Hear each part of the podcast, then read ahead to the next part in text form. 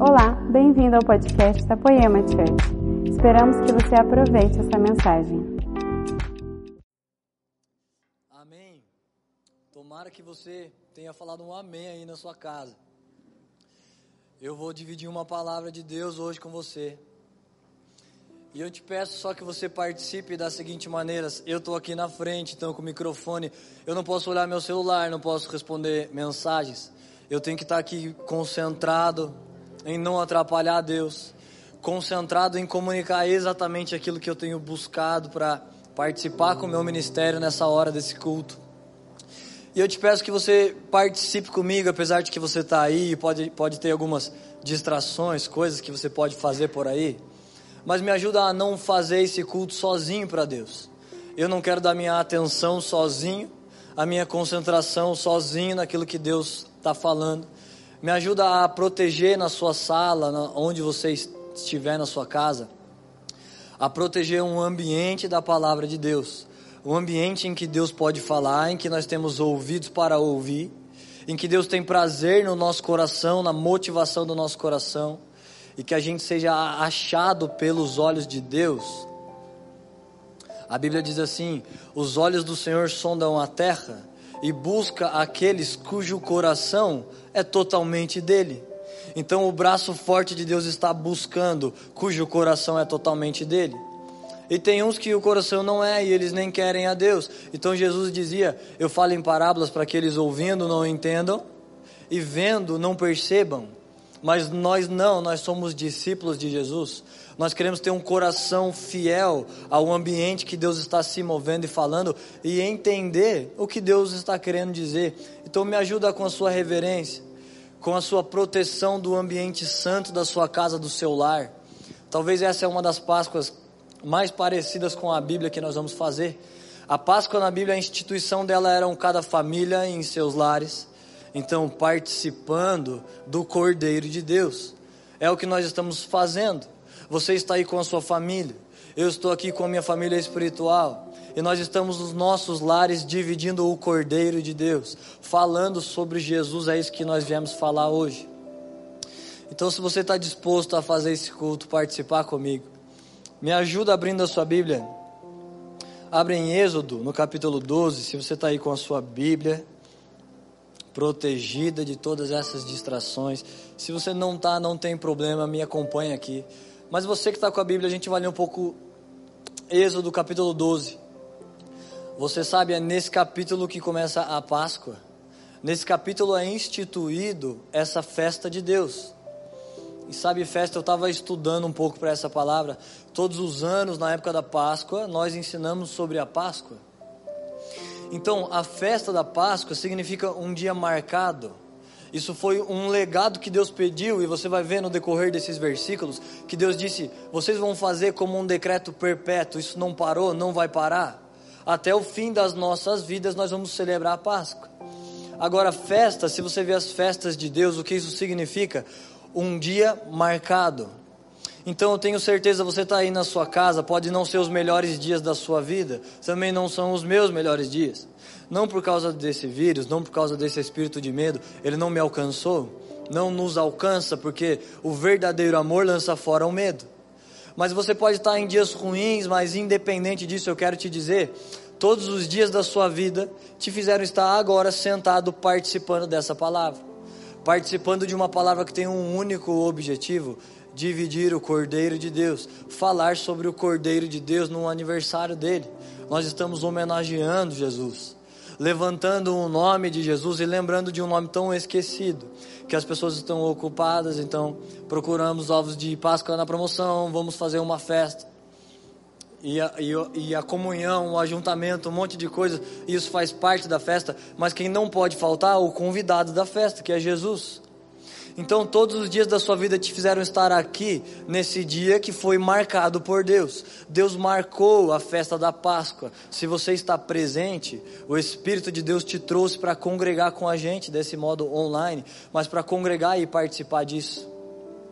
Então eu estou aqui diante desse momento com temor, tremor, me sentindo honrado e feliz por participar desse momento por estar cooperando com o dia que Deus marcou para a nossa família espiritual. O corpo de Cristo no mundo está comemorando a Páscoa. Então eu queria te convidar a abrir comigo. Êxodo capítulo 12. Então nós vamos ler uns versos. Eu estava pensando num jeito disso ficar bom. Então eu vou lendo alguns versos. E você sabe o Antigo Testamento, a velha aliança de Deus, ela dava pistas aos homens do que Deus queria. Ela era uma sombra. O Luciano Subirá explica de um exemplo que eu gosto. Aqui eu acho que a gente não vai conseguir fazer uma sombra, mas se você ergue a mão diante de uma luz, isso forma uma sombra. Então você consegue ver que é uma mão. Você sabe que são cinco dedos. Então a velha aliança era como uma sombra, ela mostra uma forma, ela mostra intenções de Deus. Mas você não sabe se é a mão de um homem ou de a mão de uma mulher. Você não sabe se a unha está feita ou não. Se a unha está pintada, comida. Se a mão é velha ou se ela é nova a lei não é completa, ela apontava para uma coisa. Então você nunca pode só entender o Novo Testamento sem entender o Velho, porque o Velho foi escrito por causa do Novo. O Novo é o cumprimento, é onde todos os sinais, os símbolos, profecias, todas as coisas se encontram, então isso é plena luz. Isso foi uma das causas que Jesus disse: está consumado. Então no Antigo Testamento os bois têm que morrer, então o sacerdote ia lá, você pecou, você traz um boi, uma vaca, um cordeiro, um pombo. Então o sacerdote impõe as mãos sobre a cabeça do animal. Então você confessa os seus pecados. Os seus pecados são transferidos pela imposição de mãos. Esse era um dever do sacerdote na Bíblia. E são transferidos ao animal. Então o animal morre, o preço do pecado está pago.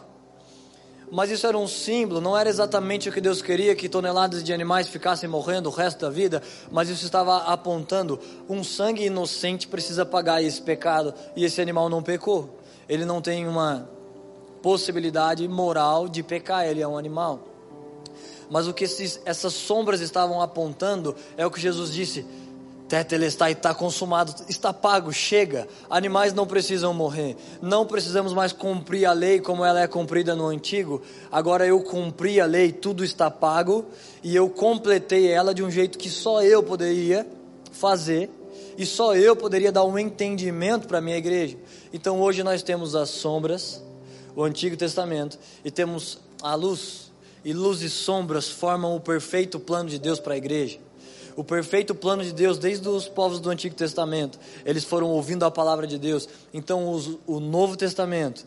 E agora, como a Bíblia diz, o vinho, o melhor vinho vem por último. Nós somos a geração mais perto da vinda de Cristo. O maior mover que o Senhor separou foi para nós, o melhor vinho, o maior mover do Espírito por último. E esse mover tem todo o entendimento, luz e sombras, e é sobre isso que nós vamos falar hoje. A Páscoa era um ritual, uma festa que o povo judeu, o povo israelita, cumpria quando eles ainda eram escravos no Egito. Deus pediu para eles fazerem um cumprimento, uma festa, um, ato profético, uma celebração do que Deus estava prestes a fazer naquela época, que era libertá-los. Então você sabe, a, a origem da Páscoa é esse capítulo que você abriu. E essa minha Bíblia aqui, ela é metade em português, metade em inglês um dos nossos pais espirituais me deu nessa coisa de família, eu pensei, quero pregar com essa Bíblia que eu ganhei. Mark Schubert me deu essa Bíblia, então a metade em português está dizendo a Páscoa, nesses subtítulos negritos. Agora a metade em inglês está dizendo Passover. Passover é Páscoa em inglês. Isso significa, é uma tradução literal da palavra, significa passar sobre. Isso tem alguns significados, mas o que significa que o povo iria passar do Egito, então eles iam passar agora uma nova terra, Canaã. Eles iriam sair, como Leandro ministrou no ofertório, sair da tirania de Faraó. E a Páscoa marca essa passagem, a passagem de uma velha vida, debaixo do governo do Egito, agora para uma nova vida. E isso era celebrado através do Cordeiro de Deus. O cordeiro que os homens tinham que separar seria morto e pelo sangue daquele cordeiro os homens iriam sair do Egito e iriam entrar agora em Canaã. Iriam ser livres dos, go dos governos, dos principados, dos valores e princípios do Egito. Então eu quero que você leia comigo o versículo 1. Começa assim: O Senhor disse a Moisés e a Arão no Egito: Este deverá ser o primeiro ano, o primeiro mês do ano para vocês. Digam a toda a comunidade de Israel que no décimo dia deste mês, todo homem deverá separar um cordeiro ou um cabrito para a sua família e um para cada casa. Se uma família for pequena demais, deve dividi-la com o vizinho mais próximo, conforme o número de pessoas e conforme o que cada um puder comer. Então, olha as primeiras instruções. Aqui está Deus dividindo a lei de Deus com o povo, e a lei dizia, no verso 1, essa festa vai ser o primeiro mês do ano para vocês. Então, mesmo que aquele povo estava num calendário da época, Deus disse: essa festa vai ser o primeiro mês. Então, isso já está, é uma experiência que nós já estamos desfrutando com Deus. E é a primeira experiência que o povo estava desfrutando com Deus no primeiro mês, você sabe que o ano tem 12 meses. Então, no início de um ciclo, Deus separou essa festa. E ele disse: Essa é a primeira experiência que vocês vão ter comigo a festa da Páscoa. Qual é a nossa primeira experiência com Deus? A nossa Páscoa. Paulo diz em Coríntios: o cordeiro pascual foi morto pelos nossos pecados. Então, o que significa? A primeira experiência da igreja com Deus é um momento que você aceita o Cordeiro de Deus, que foi morto pelos seus pecados, e você sai de uma velha vida, uma vida regida pelo Egito, e você sai rumo a uma nova vida. Mas essa não é a única experiência. Tudo que Deus quer não é só você crer, se arrepende, então pronto, está salvo. Graças a Deus eu cheguei no lugar onde Deus queria. Na verdade, esse lugar é um ponto de partida, porque nós estamos no primeiro mês.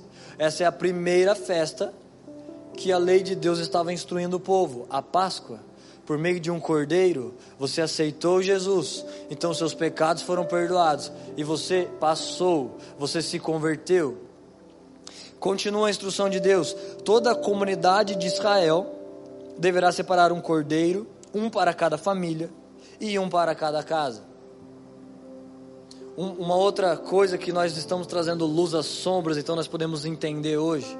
Cada família precisa trazer o seu próprio cordeiro. Deus não te chamou para ser uma família de espectador. Assiste no culto, vamos ver a família Barreta. Eles são adoradores, vamos ver a palavra que eles vão trazer. E eu sou só leigo, então eles são clero. Eles têm acesso ao cordeiro de Deus ao pão vivo que alimenta o homem. Então eles sabem fazer, eles sabem andar com Jesus. Eu preciso ouvir. Você precisa ouvir porque Deus levantou liderança para nos instruir, mas o seu fundamento de vida não está em homens. A sua família pessoalmente precisa aceitar esse sacrifício do Cordeiro de Deus. Você pessoalmente precisa comer. Você precisa se alimentar desse alimento que Deus deu para a igreja e para Israel nesse, nesse, nesse texto. Verso 5: O animal escolhido será macho de um ano, sem defeito, e pode ser cordeiro ou cabrito. Olha só o que esse texto está dizendo. Como eu estou falando, esse povo tinha símbolos, eles tinham sombras, eles não compreendiam todos os porquês da lei de Deus, mas a nossa compreensão é bem mais funda o lugar que Deus nos colocou na história é mais perto da vinda de Jesus. Então os mistérios estão sendo desvendados cada vez mais. Na lei de Deus, o cordeiro deveria ser macho de um ano e sem defeito. Talvez você sabe disso. Mas cordeiro macho de um ano significa o cordeiro primogênito. Então, o primeiro do rebanho, esse cordeiro deve ser trazido até a família, e ele é que será crucificado. Então, esse ato que o povo estava fazendo estava profetizando milhares de anos mais tarde, quando o filho primogênito de Deus, o primeiro de Deus, morreu para que hoje fôssemos muitos. Então, naquela época, a família precisava, a oferta precisava ser primícia, a primeira coisa, o primeiro cordeiro. Como você sabe, no Éden, Deus recebeu a oferta de Abel, e a Bíblia diz: Abel trouxe da primícia do, do seu novilho, ele trouxe as primeiras. Agora, sobre Caim, a Bíblia diz: no fim de uns tempos, Caim levou suas ofertas de hortaliças. Então Caim falou: Nossa, é a ofertório, deixa eu ver se eu tenho alguma coisa. Toma, você quer uma oferta a Deus? Toma as minhas verduras. Mas Deus não recebeu. Deus não recebeu aquelas ofertas porque Deus exige tudo que é primeiro. Era uma lei em Israel, tudo que é primeiro é do Senhor. Então o primeiro cordeiro iria morrer. Isso profetizava que Jesus estava para morrer. E esse cordeiro não poderia ter defeito, defeito nenhum. E você lembra que Jesus, nele não havia defeito nenhum? Ele era o cordeiro de Deus. O que a lei estava profetizando e tentando dizer, Jesus cumpre nele mesmo. A família precisa de um cordeiro para atravessar a um novo nascimento. Então Jesus diz: Eu sou o cordeiro que tira o pecado do mundo. Então eu sou o primogênito de Deus. Eu não tenho defeito nenhum. Você se lembra, o povo entregou Jesus para Herodes e disse: Esse homem diz que é filho de Deus, ele está causando alvoroço na cidade. Herodes examinou Jesus, não encontrou falha nenhuma, mandou para Pilatos. E diz: Pilatos, julga esse homem. Pilatos disse: Gente, Herodes me mandou esse homem porque não via nenhum defeito. Agora eu estou aqui vendo, eu estou questionando ele, mas eu também não vejo nada. Eu vou só dar uma surra, então depois a gente solta ele. Os homens da lei, os homens do governo, eles examinaram para achar defeito em Jesus e não tinha. Tem uma música que eu gosto de um amigo nosso, ele canta aquele ladrão que estava lá na cruz. Ele canta como se fossem palavras daquele, daquele ladrão. São três cruzes, mas algo aqui está errado. Nós merecíamos, mas nele não existe pecado. Tinham três cruzes, dois ladrões e o Senhor. Um ladrão disse: Essa não é filho de Deus, então desce daí. Agora o outro disse: O que, que você está falando? A gente merecia estar aqui, mas nele não existe pecado. Então todos os homens foram testificando: esse cordeiro não tem defeito, não há pecado em Jesus. Judas se matou de remorso e ele disse: Eu traí um sangue inocente. Jesus não fez nada, ele só amou, ele só curou, ele escolheu 12 pessoas e fundamentou a igreja, e eu traí um sangue que não tinha defeito algum. Então esse cordeiro era exatamente a exigência da lei: um cordeiro primogênito e sem defeito nenhum. Verso 6: Guardem-no até o décimo quarto dia do mês, quando toda a comunidade de Israel irá sacrificá-lo ao pôr do sol. Gente, olha isso. Olha o que a lei de Deus está dizendo. A Bíblia diz: a, a glória de Deus é esconder os seus mistérios e a dos reis desvendá-los. Vocês que têm filhos pequenos, vocês já devem ter feito. Você faz um pouco assim, ai, cadê o papai? Você se esconde, dá para ver que você está ali, mas você quer só interagir com o seu filho. Você quer que ele se sinta bem assim, nossa, eu achei. Se escondeu na cortina, deixa o pé para fora. Você, deu uma pista. Porque você quer que o seu filho tenha interesse de, de te achar, de te procurar. Ai, cadê o meu pai? Então eu deveria estar olhando aqui, tá certo? É? Nossa Deus, Satanás me golpeou aqui para mim não continuar isso com uma coisa de luz. Quando voltar, vocês me avisam. Parte que eu tava, gente? Cadê a, di direção? Fala no meu ouvido. Que parte que eu tava mesmo? Olha só, a lei de Deus se desdobrando e os reis encontrando os mistérios de Deus. A Bíblia diz: o cordeiro deve ser guardado por quatro dias. Então Jesus pisou em Jerusalém, o lugar em que ele morreu. Ele pisou, ele ficou quatro dias guardado em Jerusalém. Então é isso.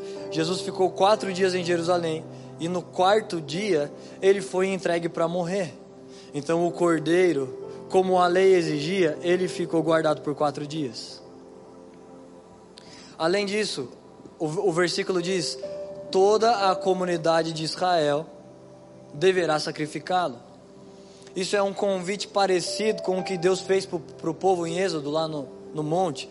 Deus disse: Eu quero uma nação, eu quero que todos sejam sacerdotes para mim não só alguns homens, já que o povo rejeitou a Deus, então Deus começou a se mover através de profetas.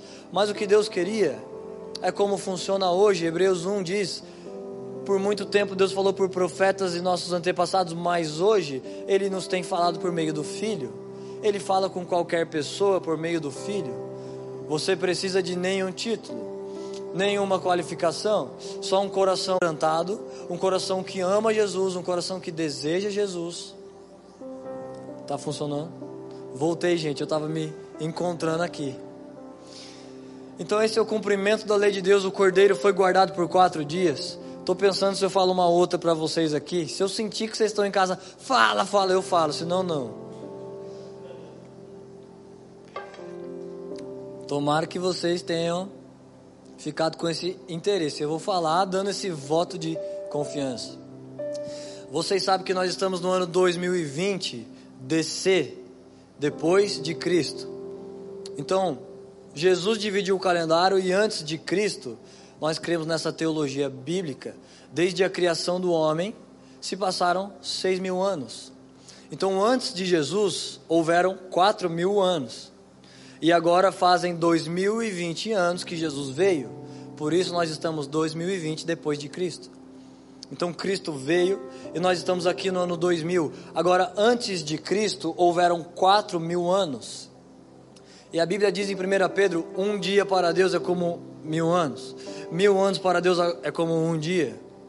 Talvez pode estar um pouco complicado, mas eu não queria só falar uma palavrinha de Páscoa. Eu queria dividir fundamentos, princípios da Páscoa. A hora que você disser no fim de tudo, Feliz Páscoa. Então você vai dizer com um peso de Deus, entendendo todos os símbolos que Deus colocou dentro dessa festa.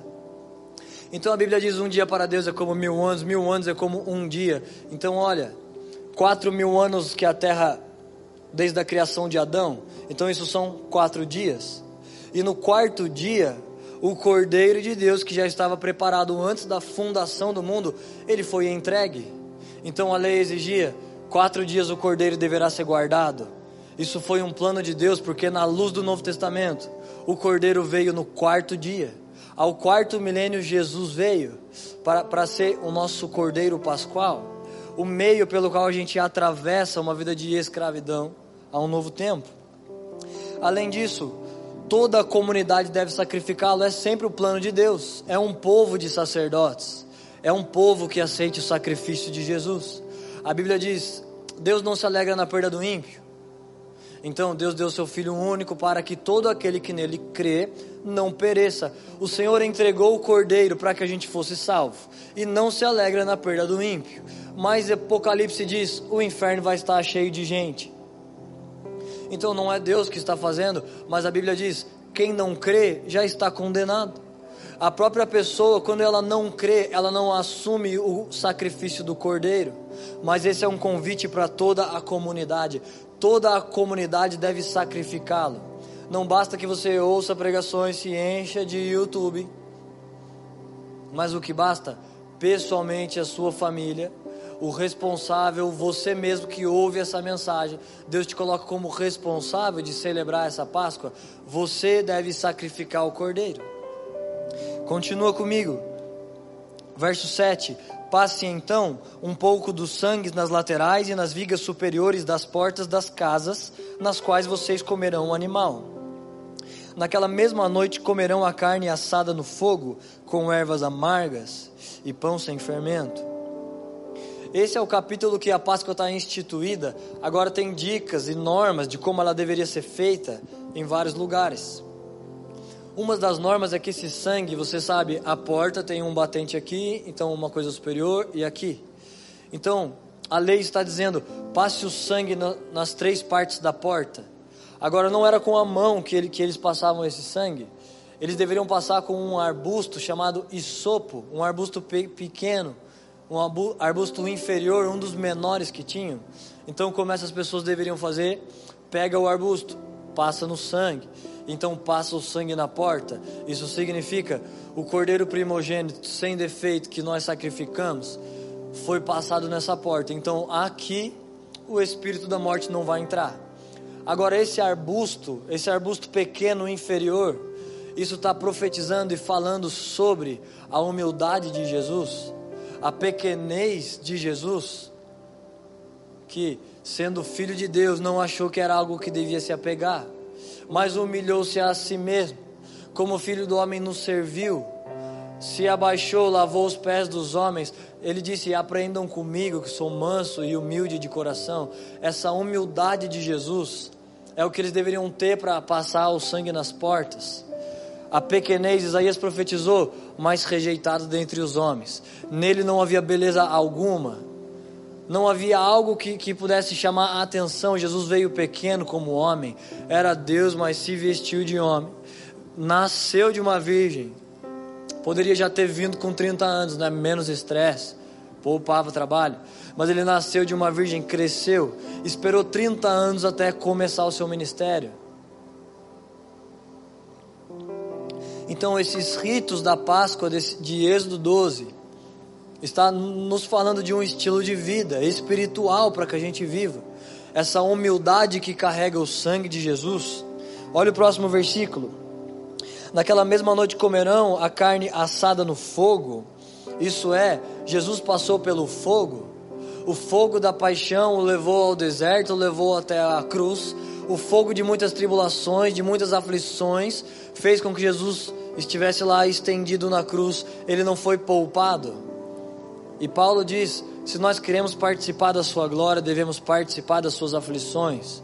Então esse cordeiro deveria ser assado no fogo, deveria ser comido com ervas amargas, ervas amargas que não, você não gosta muito, não são tão agradáveis no seu paladar, difíceis de entender porque eu tenho que ficar comendo isso, mas enquanto você come o cordeiro com as ervas, essas ervas estão restaurando o funcionamento do seu corpo estão restaurando como você deveria funcionar.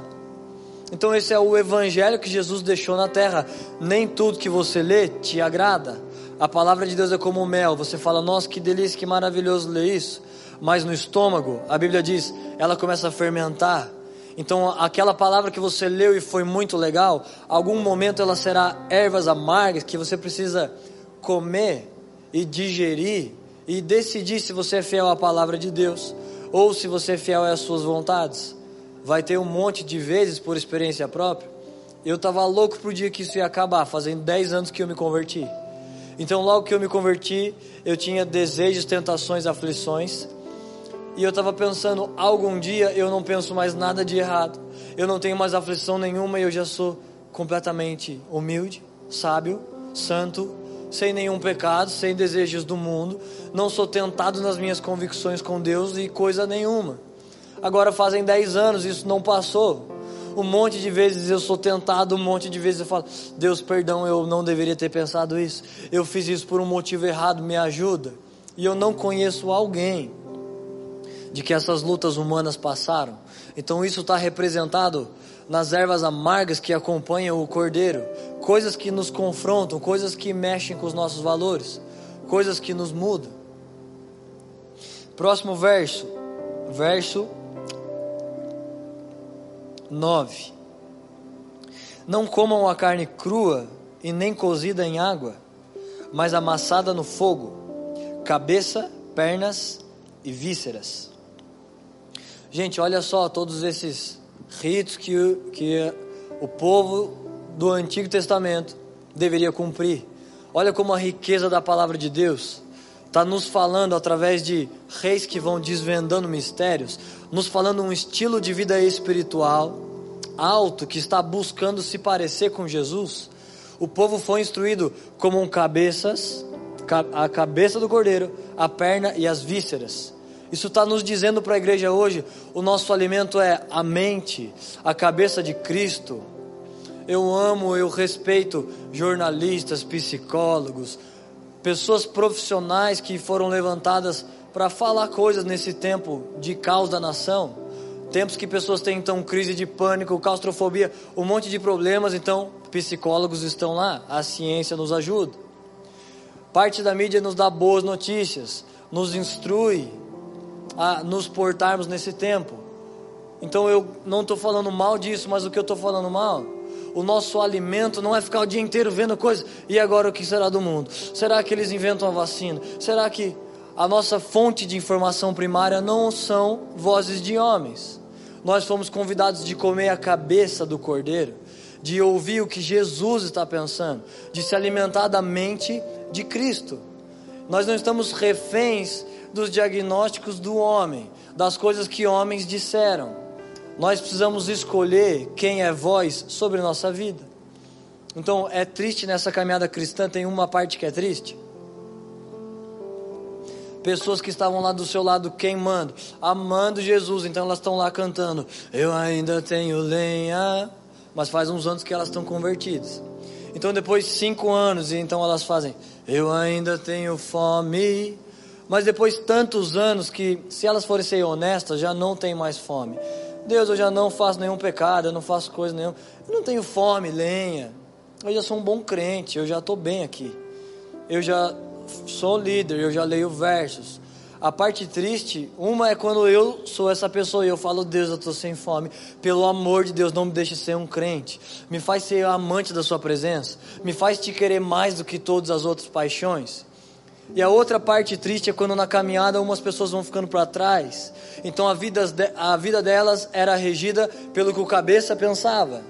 Mas agora elas querem suas próprias vontades. E elas respaldam isso com frases de Instagram. Então tá lá no Instagram brota no bailão. Como que é mesmo? Sabe? Nossa, gente, vocês não deviam saber isso, né? Não deviam mesmo. Então você posta lá, você quer fazer. Você não é guiado mais pela mente de Cristo, que dobra os joelhos e diz: ganhe seu marido pelo procedimento. Ore, creia, Deus vai restaurar. Ore pelo sangue de Jesus. Não, você quer brotar no balão e posta uma frase lá que te fundamente. Agora você está enganando quem? Jesus não te chamou para ser conduzido por voz de Instagram, celebridades gospel, celebridades do mundo, jornalistas que dizem coisas que os profetas, apóstolos e o Espírito Santo não está dizendo. Você precisa decidir, ou você vai comer a cabeça do cordeiro, ou você não vai conseguir sair desse Egito. Então nós comemos a cabeça de Cristo, as pernas. O que Jesus faria? Como Jesus andaria? nós somos guiados pela caminhada de Cristo. O que Jesus faria? Esses dias alguém me pediu oração e eu pensei, Deus, será que se a pessoa tivesse com corona, eu ia falar, não, recebe minha oração aí de longe, eu vou orando. Aí eu estava assim pensando num Jesus de máscara, um pouco distante, orando. Falei, ah, Deus, o Senhor não ia pôr máscara, não. Se eu pego e morro, vou morrer feliz. Mas Deus me deu uma ousadia de igreja não é maior o que está em mim do que o que está no mundo. Eu não tenho voz de repreender demônios e enfermidades. Eu iria então impor mãos. E eu iria profetizar como eu acho que o Senhor faria na terra. Então o que nós somos chamados para fazer? Comer das pernas do cordeiro. Como você deve andar? Como o cordeiro andaria? Essa é nossa vida. Você não segue rastros do sucesso dos homens dessa era, os construtores. Olha o que Salmo diz. Olha a lei santa profetizando. Os construtores dessa época rejeitaram a pedra que veio a ser a mais importante, Jesus. Jesus é a rocha mais importante, mas os construtores dessa era estão conquistando, estão construindo outras coisas. Então vamos lá, um milhão, vamos fazer um monte de coisas, vamos abrir empresas, vamos conquistar homens, vamos fazer coisas, ter mais seguidores no Instagram. Eles estão ocupados construindo um monte de coisas, mas muitos esqueceram a pedra que veio a ser a mais importante. Então nós não andamos como esses homens andam. Nós não estamos seguindo rastros de sucesso nenhum. Estamos seguindo rastros das pernas do cordeiro.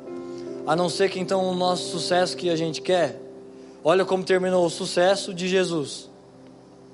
O sucesso dos apóstolos. Você precisa escolher que sucesso você quer. Quem é voz sobre a sua vida? Quem é que rege o seu comportamento? Mas esse é um convite a toda a comunidade comer as pernas e também comer as vísceras. Meu Deus. Tão felizes. Vocês estão aí me ajudando a proteger o ambiente que Deus está falando e nos instruindo. As vísceras está falando as motivações de Jesus, aquelas coisas mais profundas de por que Jesus fazia o que fazia. Você consegue imaginar? Um dia um cara me perguntou assim: Cara, deixa eu te falar a real eu participo assim do ministério, mas é com a intenção de estar no púlpito mesmo. É para isso que eu faço. Você acha que isso está errado? Eu estou lá, tipo, eu estou servindo, mas eu estou servindo para conseguir logo subir um degrau e poder estar no púlpito. Então eu falei: Você acha que Jesus estava lá lavando os pés dos discípulos, lá com aquela bacia, e ele estava, nossa, os pés cracudos, pelo amor de Deus, Deus precisa me inventar o carro logo. Os caras têm condição de ficar andando esse tanto, não. E nossa, esse pé, esse pé tá fedendo aqui. Eu não vejo a hora de estar na glória no céu logo. Ruas de ouro, essa terra aqui, esses pés ninguém merece. pé rachado do caramba. Você acha que foi por isso que Jesus fez isso? Quais eram as motivações? O que Jesus estava sentindo, pensando e fazendo? Ele estava lá como um homem mais baixo. Olha Pedro. Pedro disse: Senhor, você não vai lavar meus pés, não. Senhor, você é aquele que viria. João Batista disse coisa parecida. João estava dizendo: Gente, eu sei, vocês gostam de mim, eu sou um grande líder. Eu estou aqui pregando arrependimento, mas deixa eu falar. Depois de mim vem um que eu não sou digno nem de desatar a correia das sandálias. Então todo mundo estava esperando quem é esse. Se João Batista é homem de Deus, não come, não bebe, vive jejuando, come gafanhoto e mel, está no deserto anunciando: preparem o caminho para o Senhor. Então, se ele não é digno nem de desatar correias, então quem é esse que vem depois?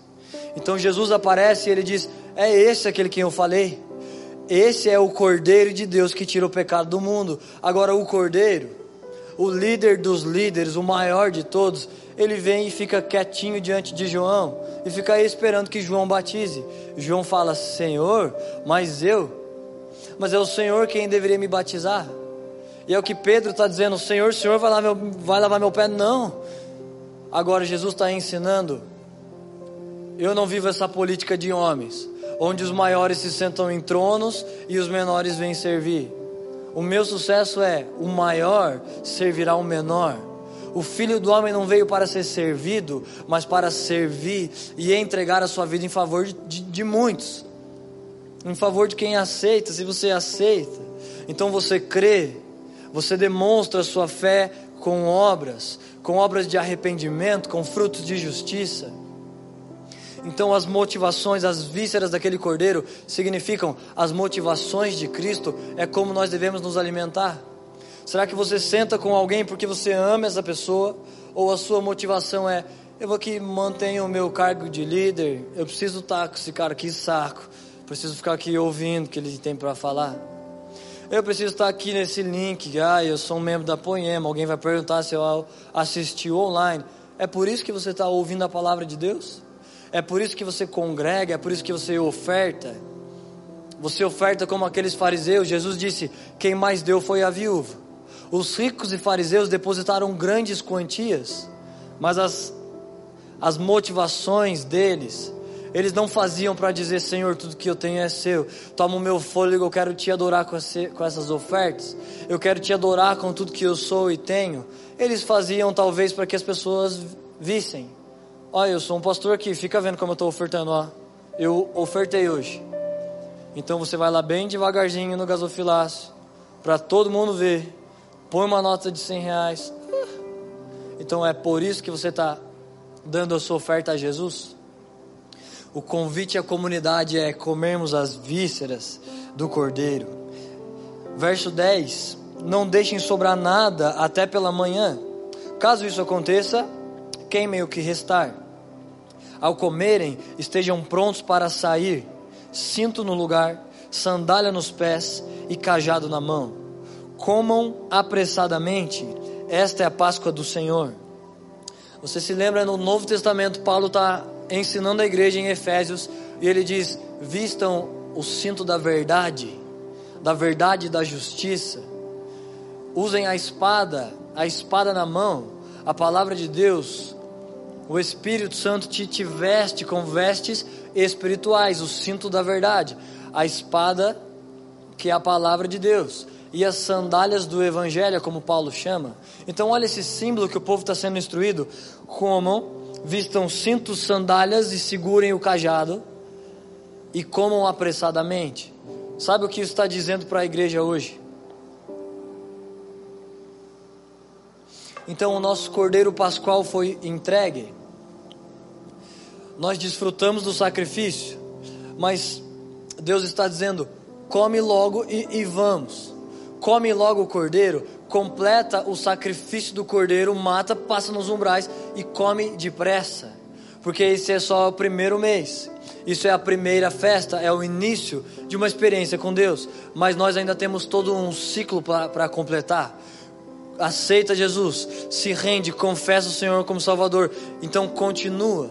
Aceita depressa enquanto há tempo e continua, porque ainda há lugares mais altos. A próxima festa que Deus vai trazer para o povo é festa de Pentecostes, foi o momento do batismo com o Espírito Santo.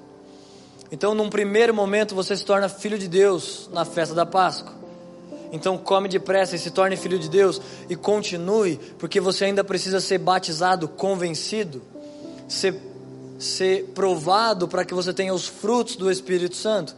Esse é o batismo do Espírito Santo, que Deus vai te tornando mais manso, mais amável, mais paciente, mais bondoso.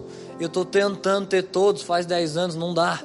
Mas sempre mais perto de Jesus, eu estou mais paciente, eu estou amando mais. Eu estou mais todas as coisas que o Espírito Santo coloca dentro de nós.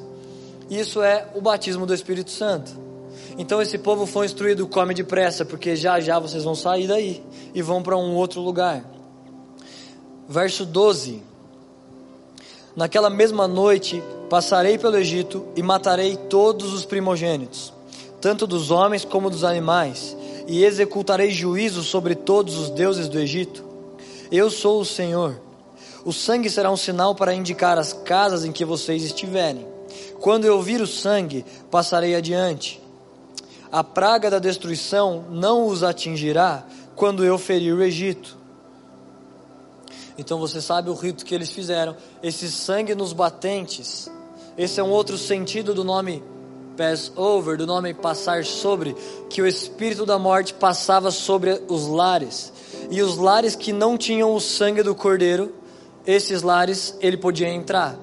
Mas nas portas que ele visse, o sangue do cordeiro está aqui. Isso está dizendo na nova aliança, aonde o sangue de Jesus está, o espírito da morte não entra. Vamos continuar. Qual é o próximo? Verso 14. Este dia será um memorial que vocês e todos os seus descendentes celebrarão como festa ao Senhor. Celebrem-no como decreto perpétuo. Então, olha só, Deus deu uma lei para o povo e disse: celebrem como decreto perpétuo. Isso significa forever and never, perpétuo. Para sempre nós vamos comemorar a Páscoa. E a Páscoa é isso que eu estou anunciando. É o dia em que o povo de Deus foi liberto do Egito. E eles, Jesus morreu como um cordeiro. Esse é o símbolo da nossa Páscoa. Mas você sabe, a porta estava manchada de sangue. Jesus morreu como um cordeiro, ressuscitou e disse: Eu sou a porta. E na mesa da ceia ele disse de novo: Comem do meu pão, bebam do meu sangue.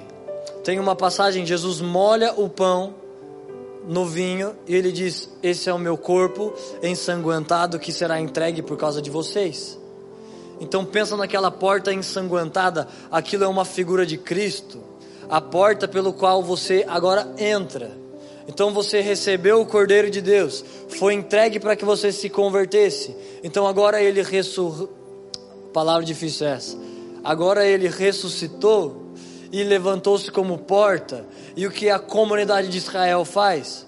O que a igreja de Jesus faz? Entra pela porta. Nesse caminho estreito que é o reino de Deus, onde haverá aflições, ele disse: Sejam fortes, porque eu venci. Onde alguns não vão, não vão permanecer, mas ele disse: Ao que permanecer, eu darei a coroa da vida. Aos vencedores, esses comerão do maná escondido então existe uma promessa para nós.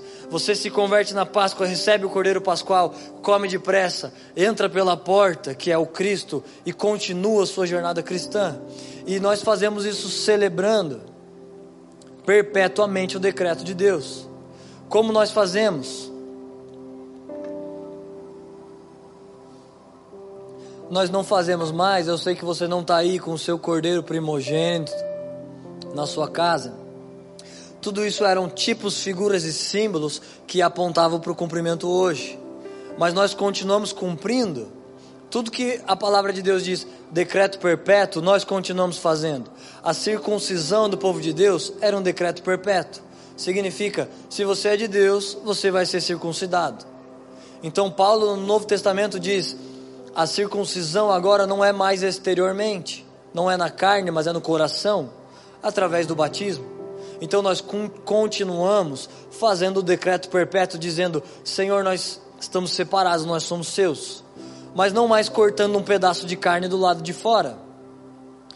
mas num voto, num pacto do batismo, confessando Jesus do lado de fora e tendo o coração circuncidado do lado de dentro.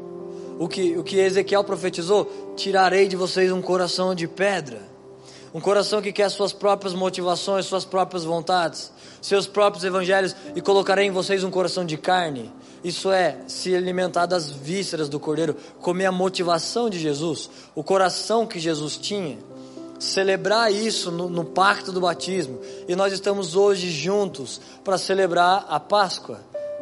E como Jesus está fazendo ela agora. É uma maneira que Deus se movia e nós precisamos entender para carregar essa honra, essa reverência com toda essa, essa festa que o Senhor mandou que Israel fizesse.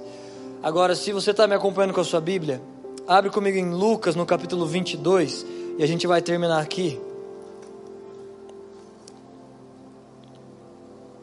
toda essa Páscoa, tudo isso que a gente está ensinando, tudo isso apontava para um lugar e foi resumido em uma única coisa: a Santa Ceia que nós fazemos. Então na Páscoa deveriam comer do cordeiro e na ceia nós devemos comer do pão. Jesus disse: Quem não come do meu pão, quem não bebe do meu sangue, não tem parte comigo. Lembra até que quando Jesus falou isso, isso soou bem radical para os discípulos e para os líderes religiosos que estavam lá. Imagina uma multidão.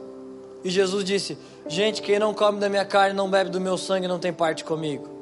Os fariseus disseram: Nossa, esse cara está falando de comer da carne dele? Por acaso ele está falando de canibalismo? Você pode ir lá ler o texto. Eles pensaram isso.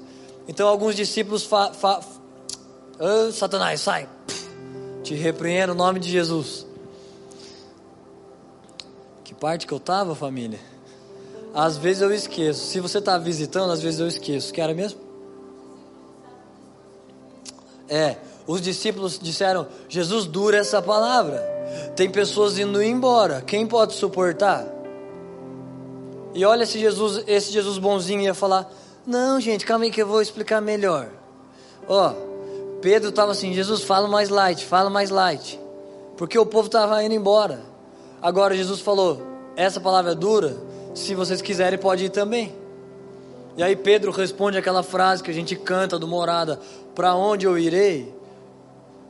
Pedro diz, os discípulos dizem: Para onde eu vou, Senhor? Se só tu tens palavras de vida eterna. O objetivo da pregação de Jesus não é ser facinho e leve, senão ele teria conseguido. Então ele fazia uma coisa bem doce que todo mundo pudesse entender, mas ele deixou pessoas indo embora. Ele deixou que o fogo do que ele estava dizendo deixasse para trás madeira, feno. Então os discípulos, as pessoas que estavam querendo ouvir aquela doutrina, elas ficaram por ali. E eu não sei porque eu estava falando dessa passagem, mas se você abriu comigo em Lucas 22, verso 13, olha só como Jesus estava agora no Novo Testamento, é como nós continuamos fazendo hoje, cumprindo todos esses ritos. Aí eu lembrei, gente, porque Jesus disse: Quem não come do meu pão, não bebe do meu sangue, não tem parte comigo. Quem em Israel não comesse do cordeiro, não come da cabeça, das vísceras e da perna, você não está cumprindo a lei de Deus. Você não está protegido do espírito da morte. Se na sua casa não há o sangue de Jesus, você é uma presa vulnerável. Você pode estar aí com uma fortaleza de defesas, dinheiro, álcool em gel, ninguém entra, ninguém sai, tênis para fora, Agora eu estou falando de coisas que não obedecem às regras humanas. Estou falando de demônios espirituais que lutam contra seu casamento, contra sua fome por Deus, contra sua paixão por Deus, que te dão um monte de fome de comida e um monte de frieza a jejuns, um monte de fome de entretenimento e um monte de frieza à oração. Não existem fortalezas que podem te proteger dessas coisas, a não ser se você come do cordeiro, se você come do pão e bebe do vinho, se você tem parte com Cristo, e comer do pão, embora nós vamos fazer isso hoje como um evento, hoje a gente come do pão, bebe do sangue, estamos celebrando o decreto perpétuo de Deus. Mas isso não é um evento, isso é um processo. Diariamente você precisa se assentar à mesa do Senhor, comer do pão, beber do vinho. Se você está desesperado, se o medo te tomou, se você perdeu o Senhor, se você não tem fome, eu te garanto, você não está comendo do pão e do vinho. Porque a Bíblia diz: todas as coisas cooperam para o bem daqueles que amam a Deus. Podia ser só essa parte, mas não é. Parte B do versículo: daqueles que foram chamados para um propósito. O nosso propósito é se assentar à mesa do banquete e comer do pão. Então, se você se assenta, se você come do pão, todas as coisas cooperam para o seu bem. Se você não se aceita, não se assenta, e você engravida antes do casamento, e você perde o seu casamento, isso não está cooperando para o bem. Isso é reflexos de um homem sem Deus. Mas nós temos esse convite, nos assentarmos todos os dias, então comer do pão, comer do vinho. E olha aqui, eu queria, mesmo que a gente está nas nossas casas, deixa eu ler isso, daí eu falo o que eu queria. Verso 13: Eles saíram e encontraram tudo como Jesus lhes tinha dito, e então prepararam a Páscoa. Quando chegou a hora, Jesus e os seus apóstolos se reclinaram à mesa. E Jesus lhes disse: Desejei ansiosamente comer esta Páscoa com vocês, antes de sofrer. Porque eu lhes digo: eu não comerei dela novamente, até que se cumpra no reino de Deus. Jesus estava prestes a ser entregue, ele disse: Eu desejei ansiosamente comer dessa Páscoa com vocês, participar pão e vinho, antes que eu fosse entregue. E versos depois ele faz um pedido: façam isso em, em memória de mim.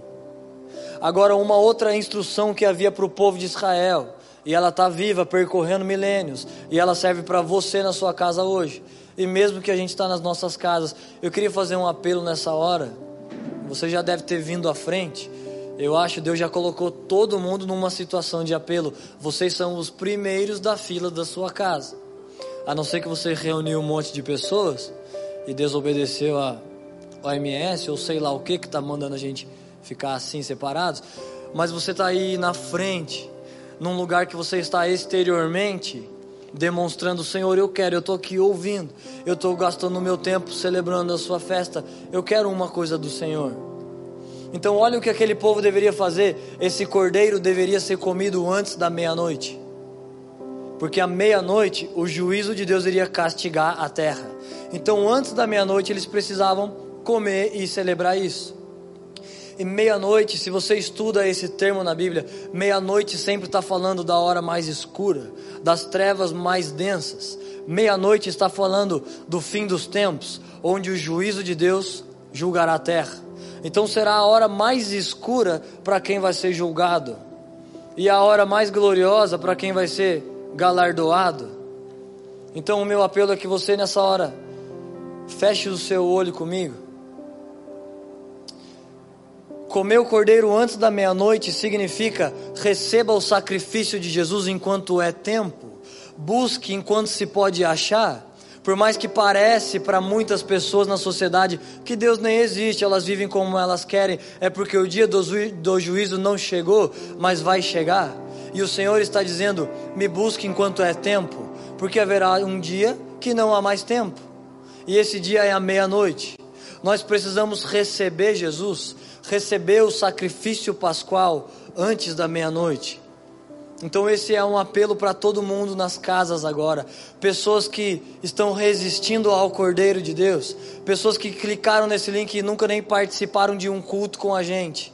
A Bíblia e o Senhor está te convidando que toda a comunidade participe do sacrifício do Cordeiro que ainda enquanto se pode achar, que ainda enquanto o Espírito Santo está convencendo nossos corações, que os nossos joelhos se dobrem espontaneamente, porque em Apocalipse todos vão se dobrar, todos diante do Rei da Glória vão se dobrar, mesmo aqueles que não se renderam, mesmo aqueles que disseram: Não, eu estou bem aqui, eu estou bem com a minha própria salvação eu não estou num terror de vida, eu não estou com problema de dinheiro emocional no casamento, não uso drogas, eu estou bem, não preciso de um cordeiro. Mesmo essas pessoas que se sentiam justas demais, então não comeram do cordeiro.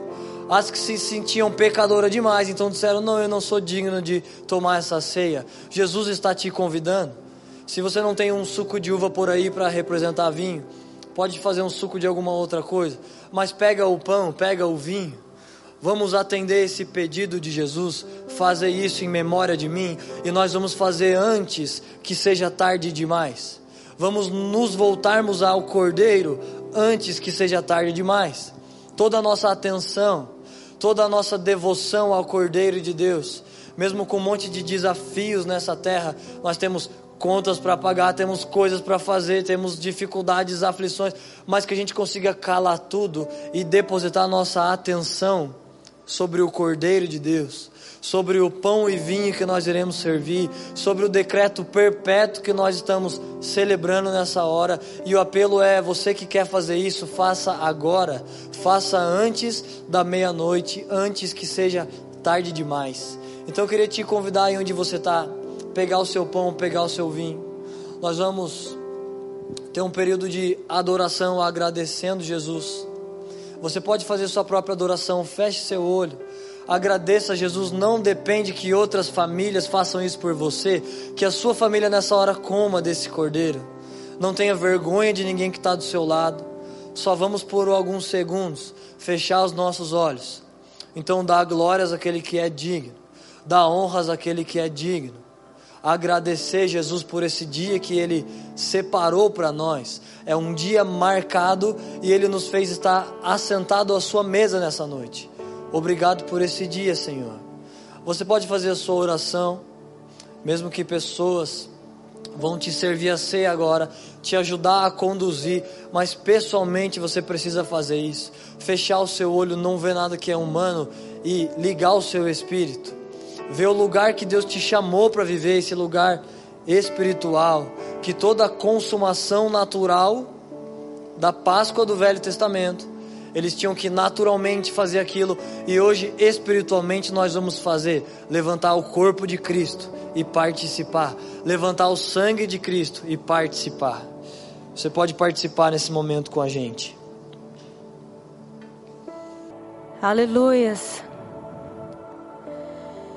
Tendo, pois, irmãos, intrepidez para entrar no Santo dos Santos, pelo sangue de Jesus, pelo novo e vivo caminho que ele nos consagrou pelo véu, isto é, pela sua carne, e tendo grande sacerdote sobre a casa de Deus, nos aproximamos com sincero coração, em plena certeza de fé, tendo o coração purificado de má consciência e lavado o corpo com água pura. Guardemos firme a confissão da esperança, sem vacilar, pois quem fez a promessa é fiel. O Gustavo estava aqui falando para nós sobre a Páscoa, sobre o início de tudo isso, quando Deus decidiu apontar para o homem a vinda dele. Um dia ele viria, um dia ele seria o nosso cordeiro, um dia ele nos resgataria de uma vez por todas. E Hebreus está nos dizendo agora que nós temos acesso, agora que Ele rasgou o seu próprio corpo, agora que Ele rasgou o véu e nos deu acesso, entremos, pois, com confiança, sejamos intrépidos ao entrar diante dEle, com ousadia diante dEle. Nós temos um acesso ao Pai, nós temos acesso direto a Ele, e a ceia, o pão, o vinho, fala de um vivo, de um novo, vivo caminho, aberto com sangue, aberto através da morte do Cordeiro perfeito, imaculado. Jesus, o nosso substituto de uma vez por todas, morreu uma só vez para que nós pudéssemos viver. Então eu quero te convidar aí na sua casa. Eu não sei se você está sozinho, eu não sei se você está com a sua família, mas eu quero te convidar agora a comer do corpo de Cristo. Ele falou: Esse é o meu corpo que é dado por vós. Esse é o meu corpo que é partido por vós. Então vocês façam isso em memória de mim.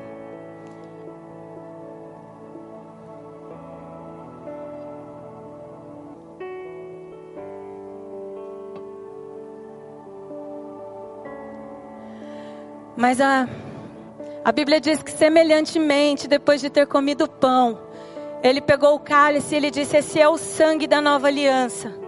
Esse é o meu sangue dado em favor de vós. Todas as vezes que vocês fazem isso, vocês lembram que eu morri.